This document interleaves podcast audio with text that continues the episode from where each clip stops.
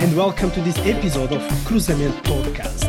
In today's show, we will talk about the intersection of technology, healthcare, and sustainability. My name is Daniel Guedelha, and together with me is my friend and co host, André Correia. Hello, and welcome to another show of the Cruzamento Podcast. Our guest today is Albert Skip Rizzo. Hello, Skip.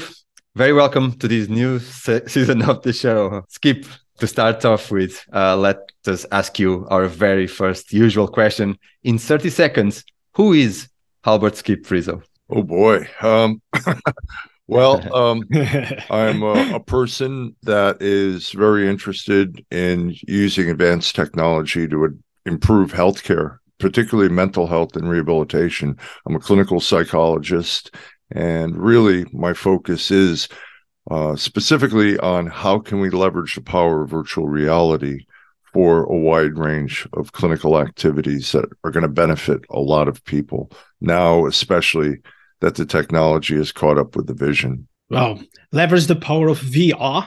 And you are uh, the director of medical virtual reality at the University of Southern California Institute for Creative Technologies. Skip, here something that is very important was the students and um, how things get uh, taught in, in the school. So uh, students face the virtual reality fields. Um, uh, how do they look at this these days? Do you see that the students like it more than in the past? How, how, how is it going there? I, I think we've seen a transition over the last 20 years where VR is no longer viewed as some kind of frivolous or science fiction technology, but actually a functional technology, something that matters, that is a powerful tool that can be used for different purposes, whether it's education, mental health, training, medicine, rehabilitation. Uh, so, you know, there's been a there's been a change, and that change is driven by, I think, a couple of factors. Number one, uh, as I said earlier, the technology has in fact caught up with the vision. If you look at what you can do with a standalone VR headset for $300 now, that has more power than what we paid 20 or 30,000 dollars for just 10 15 years ago. So uh, you know that's just one example, but the technology's caught up. At the same time, uh, you know, there's been a very large scientific literature that's evolved over the years uh, that documents where this stuff actually adds value. So, you know, we've got the science, we've got the technology, and probably the third thing I should mention is that we have a very passionate development community. Uh, most people that work in the field of VR are um, very energetic and excited about the potential to do things in ways that we could only dream of just a few years ago. So I think universities, uh, whereas 10, 15 years ago, I'd get emails, uh, do you know where somebody is doing some kind of work? I'd have to look hard. Now, pretty much every university has some sort of a VR presence, whether it's in computer science, whether it's in psychology, um, and everywhere in between. So uh, I think there's a, a, wider adoption and understanding of the value and the, the scientific benefits of studying uh, this form of simulation technology for a useful human purpose. And, and Skip, you've mentioned uh, mental health, you've mentioned uh, medicines there as well. Uh, with all this uh, current environment of people more and more working from home, the, the population, which is getting older as well. And this, this brings us to the, the mental health uh, question. And this is one of your areas of focus. Can you describe the, the ways in which uh, virtual reality can be used to improve mental health outcomes? And also, is there any data showing that VR can optimize the effect of the drugs? And if so, can you give us a couple of examples? Well, I would say there's four or five general areas where VR has been scientifically documented to add value. Of course, in uh, straight up psychology, looking at anxiety disorders using exposure therapy that's a that's a no-brainer. That's a perfect match for what VR can do as well as with PTSD uh, obsessive compulsive disorder um, and a wide variety of areas where putting people in simulations that help them to confront their fears, but in a safe place, and reprocess those those difficult emotional memories and the brain processing that underlies them. These are areas where VR has really shown, but um, there are many other areas, like, for example, pain management. Uh, back in uh, 1999, it was shown that VR could be a very useful tool for to helping to distract people from acute pain while they're undergoing a procedure like burn wound care or other elements of uh, you know surgical procedures and so on. Also that work has evolved to chronic pain where uh, vr is being used to teach people skills in vr that they can uh, they can learn in vr and translate to their everyday life to help manage their pain. Things like mindfulness, mental focusing, relaxation, also discomfort reduction. People that are undergoing, say, chemotherapy or dialysis. Uh, VR is, is finding a place there uh, by transporting the person's psychological experience away from the discomforting setting. Um, in the areas of post stroke or traumatic brain injury rehabilitation. Um, we're seeing both physical and cognitive rehabilitation uh, being delivered in VR. In physical and occupational therapy, we see the activity of delivering rehab activities in a game like context in VR is very motivating and engaging for patients. And these are patients that oftentimes don't do enough rehab because the without VR, some of these rehab activities are very boring, repetitive, and frustrating. So if you can do it in VR and gamify it, you you see more motivation, more engagement, and consequently more trials that lead to better outcomes. You know, there's just tons of work, even in the area of um, a little bit lateral, but still within VR is the use of of intelligent virtual human agents that people can interact with uh, and for a variety of purposes we've done work in that area starting with very basic stuff for people with autism on the high end of the autism spectrum uh, they can practice their job interviewing skills with a virtual uh, interviewer. So it's a role play scenario. Uh, by the same token, we can do that same kind of role playing for medical training so that we can build virtual patients that give novice clinicians a chance to practice their clinical skills with a simulated patient before they ever get their hands on a live one. Um, and um, and that's the same thing, of course, with surgical simulation, which is becoming more and more commonplace. Surgeons can visualize and practice how they might go into someone's brain to remove a tumor or you know a blood clot or whatever it is um, and they can they can practice it in VR in a way where that visualization is in three dimensions. And uh, I just saw a talk recently in Philadelphia on that topic, where the the outcomes are dramatic. You're not damaging um, the tissue you might have damaged without that kind of visualization. Um, but anyway, also um, um, virtual human agents for healthcare support and guidance. Not a not a virtual therapist not a replacement for a real person but a way that you can have on even on your mobile phone a virtual buddy that you can talk to that um, uh, guides you through various mental health um, activities and gives you information about your status perhaps driven with a connection with a apple watch or a uh, uh, Fitbit. So we're we're seeing a world emerge where there's a convergence of these different technologies that all come together. But at the core, we're talking about basic simulation technology.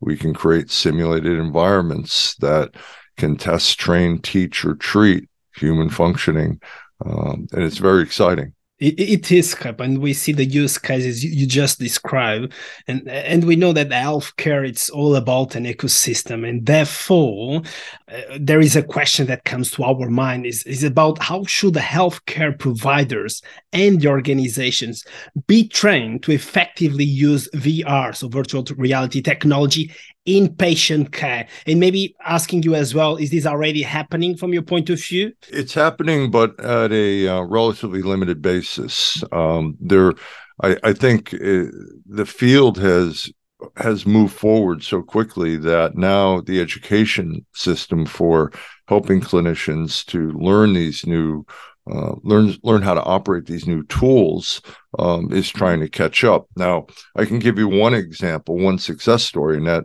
uh, involves our work where we developed a system for treating PTSD uh, using exposure therapy, and primarily with combat veterans from Iraq and Afghanistan. Uh, now it's expanding to uh, the Ukrainian population and uh, also victims of sexual trauma. Um, and basically, the premise is you put a person in a simulation that's reminiscent of where they were traumatized. You do it gradually, and you help them to go in and confront and reprocess those difficult emotional memories with the support of a clinician. Well, it's a very complex system. Um, and we're, by the way, we're also following the basic premise of the evidence based approach called prolonged exposure. So we're not going off the range coming up with some you know VR treatment. It's VR to deliver an evidence based approach, um, but that requires that the clinician can understand the patient, know what context they had experienced a trauma, and then select from a wide array of different scenarios in, in the in the combat related stuff there are um, 14 different worlds, you know, an Afghan market, Iraqi mountaintop, or uh, driving scenario, um, you know, all these different contexts. So the clinician has to be able to operate that, pull those up, then using a control panel, change the time of day, the sound effects, um, introduce explosions, all in real time. So that requires clinical training to understand just how to operate the tool. So we go around to veteran uh, medical centers in the United States that have our system and do trainings for a day and a half, uh, myself and a master clinician. And we really dig deep into helping clinicians feel comfortable using this complex system, which is very learnable. It's, it appears complex on the front end, but it's very learnable. But it also um, it involves understanding a, a new the the power that we have in putting patients in these kinds of simulations and the responsibility that comes with it uh, because it can be very emotionally evocative beyond what sometimes a person can conjure up in their imagination and so clinicians have to be well trained in how to pace the exposure so that um, they don't push the patient too fast but they continue to get the patient to engage with things they typically avoid. So that's one example. Um, now, in graduate schools, say in psychology or social work, I don't see very many courses in how to implement technology. There may be many out there that I don't know. And I'm sure there's basic technology courses that review mobile phone apps or online delivery of cognitive behavioral therapy, things like that. But as far as a standardized and rigorous program for teaching people to understand what is out there in VR, where to go to get it, how to implement therapy with it. I think we have some catching up to do in that area. And, you know, really the clinical practice, I think, will lead the need for that kind of training. But that that's an area. The sad reality is a lot of times people go to graduate school and 20 years after they get out of graduate school, they're still doing the same things that they learned in graduate school. You know, there's some clinicians that, you know, always trying to learn new things and keep up with the literature.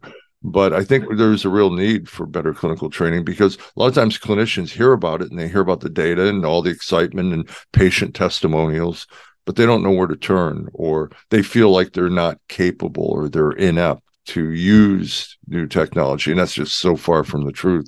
That, that's adoption from both uh, sides right? So the on the clinicians side of, of the story uh, but also you, you you've gave uh, quite a good number of examples around um, the how this can be used in patient care. Uh, and you've mentioned that uh, it needs to be based on patient by patient basis because everyone has their own pace and you cannot push them too hard uh, as you were describing. But that also brings us to the the top, uh, topic of inclusion right? And we're talking about adoption. It's technology driven adoption uh, which not always uh, which is not always easy to to, to do. So a uh, question is from from your experience. How do you ensure that the virtual reality is accessible to patients and communities that might not have access to high tech resources well that's a very good question and it's still a, a challenge that we need to face uh, we don't want a digital divide to occur with the access to healthcare that can be delivered with VR. I had thought that the standalone headset approach would be a tool that would help mitigate some of that problem. And by standalone, I mean a, a VR headset where all the processing takes place on the headset itself. You don't need a separate computer. Uh, these are very comfortable uh, lightweight, uh, high fidelity systems that really, um, I think, breaks down one of the barriers to care because they're low cost. Like, you know, I don't want to mention brand names here, but there are some that we all know that are about three, four hundred dollars that you know when a clinician can open up their desk drawer and pull out a headset that's low cost and give it to a patient to take home or to to use in their office then it becomes more accessible for people of lower means. However that's not going to solve a lot of the problems. Like we're trying to do metaverse applications uh, for social support with ukrainian refugees. And that involves you know uh, you know, in in some cases, wearing a VR headset and being in a metaverse world embodied by an avatar where you can have interactions with people from anywhere in the world. Well, uh, right now, Ukraine's a war zone. How many people have headsets? And so we had to pull back on the headset approach and look at it from uh, delivering it in a traditional format on a regular laptop or uh, PC uh, on a flat screen monitor, which takes away a little bit of the immersiveness, but still provides a window into social interaction with people that have gone through similar challenges. But still, there is a requirement for equipment here. And I, I guess one of the solutions is that I know of a number of companies that are aiming to put a little bit of their resources towards making some of this content freely available it still requires a headset. Will we be at a time in the near future that um, even people of limited resources, they still have a cell phone typically. So will VR headsets become something like that where perhaps every house will have one, kind of like a toaster, you know, every house has one. Uh, you might not use it every day, but you know, pretty much every house has a toaster. will it become that way uh, with VR headsets so that people can access care through the cloud um, in an immersive environment, and in that way, somewhat break down the barriers to care. But I still think it, it's going to take some years before it does filter down to people with with lesser means, uh, and that's unfortunate, but hard reality of the economics. Now, in the United States, where we have a you know a pay for service kind of model, it's a, even a bigger challenge. You know, the rest of the world might have a easy, little bit easier go of it, but I'm not a um, a healthcare uh, economics expert, so I don't know if I can talk much more about that. But that's that's fair enough Skip and and you have been running as well product development labs and working as you were alluding to with the private sector. Um we will be really keen on understanding what are the latest innovations you have been watching in this space and if you can give a couple of concrete examples to our audience that will be fantastic. Well you know i see two things. I see the evolution of systems that originally came out of academia research labs that now um, are, are pretty well formed and now companies are licensing some of this and um, or building just imitating some of the the applications people developed in university settings.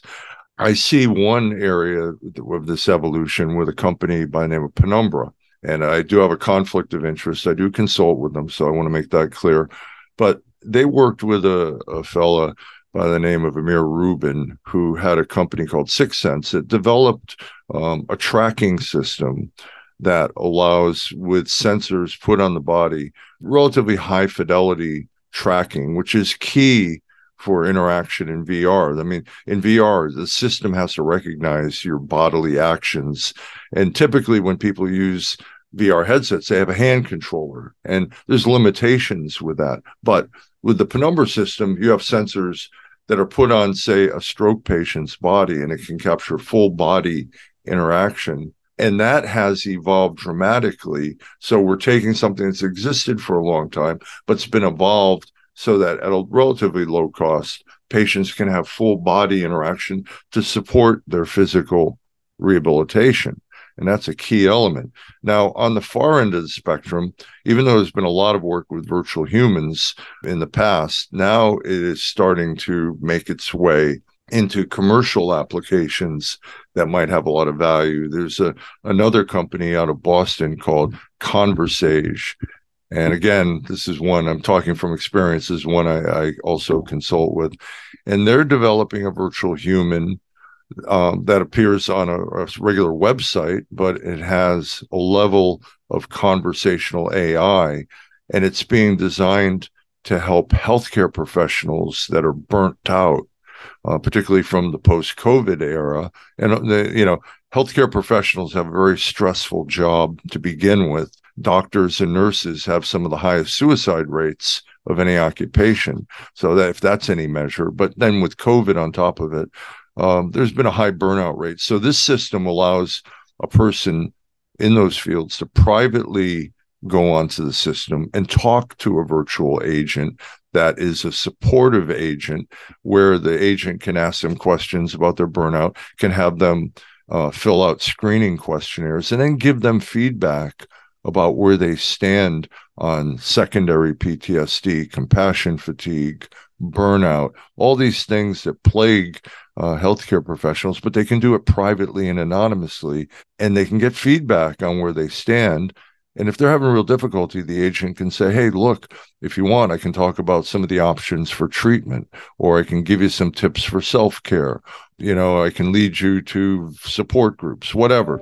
But the key thing here is that it's private and anonymous and might draw people into this kind of a setting to address their needs that they might ordinarily avoid. And what, what we found from the research in this area is that people have a tendency to self disclose more personal information to a virtual human character than what they will with a real person. They feel less judged. They feel less shame. Um, you know, and uh, and and that's an important element. So, can we build these types of applications that leverage the power of AI, the good side of AI, to give people these opportunities to explore their issues in a safe, private, and anonymous way?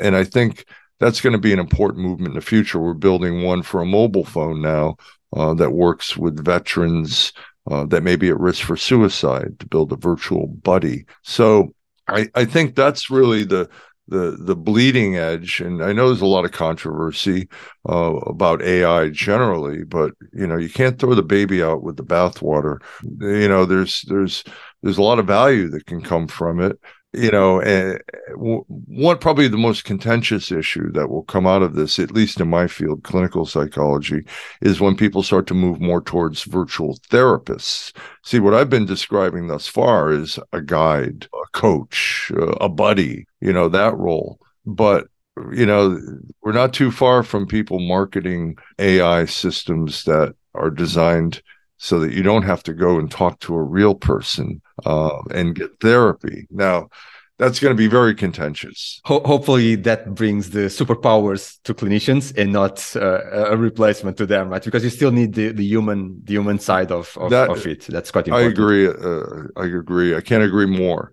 Um, I always like to say that look, you know, you can defend AI for a lot of reasons. Like I say, a virtual therapist on the good side, you could say um, this therapist, virtual AI therapist, is always available, never tires, never gets bored. It has an encyclopedic knowledge of every clinical condition and every therapeutic approach. It remembers everything you say to it. You know, those are pretty powerful assets. However, it's missing that one key ingredient, and that is we know that in therapy, a good percentage of the clinical outcomes are due to the therapeutic relationship. The we call it the therapeutic alliance, where a patient feels comfortable that another human is understanding them, that another human can be empathetic, another human can give critical feedback in a way that maybe if they're uh, a friend might be hesitant but that's all part of the therapeutic process. So i don't see a time where direct therapy will be re- replaced by ai just because we're humans and i think we want to have a human uh, connection. So you kind of you are laying down a really good outlook for uh, virtual reality into into the into the future uh, and the, the way it will develop.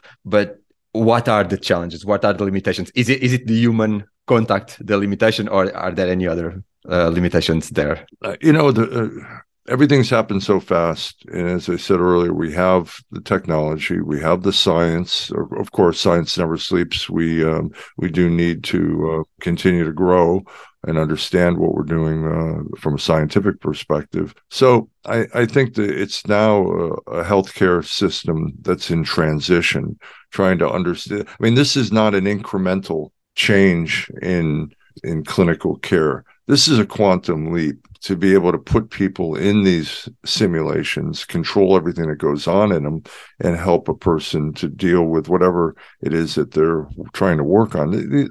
This is a major transformation in the things that we can do clinically. So it's going to take some time for people to catch up and understand the value, to understand how to operate in it, understand the pitfalls. And this goes back to the earlier question about um, training for clinicians, getting them on board, getting them to feel comfortable, getting them to see the clinical rationale and how uh, VR can amplify that rationale for whatever area that they're working with a patient. And so we still we have ways to go on this. Um, I, I just I think the horse is out of the barn, really. Though there's no getting it back in. Uh, technology is going to be a way that we amplify effects, but also break down barriers to care. That even though we may have a bit of a digital divide now, we do have ways to provide better access points for people that live in remote areas that can do things in VR in a shared VR space with a clinician, or they can do things independently but under a clinician supervision. There's just so many opportunities. And if you know, the, I like to cite the World Health Organization, where they estimate somewhere around a billion people uh, on the planet have mental health conditions, of which two thirds will never see the inside of a therapy office. Well, why is that? What are those barriers? Is it stigma? Is it unawareness that, that they have a mental health condition or that they can get benefit from it, uh, from treatment? So we have a need to promote better access to mental health care. And I think technology is just one vehicle to do that. And that's what we got to work towards. There's a lot of people out there that, that could benefit from from various forms of therapy or treatment. Uh, we've got to find ways to make it more accessible and more acceptable.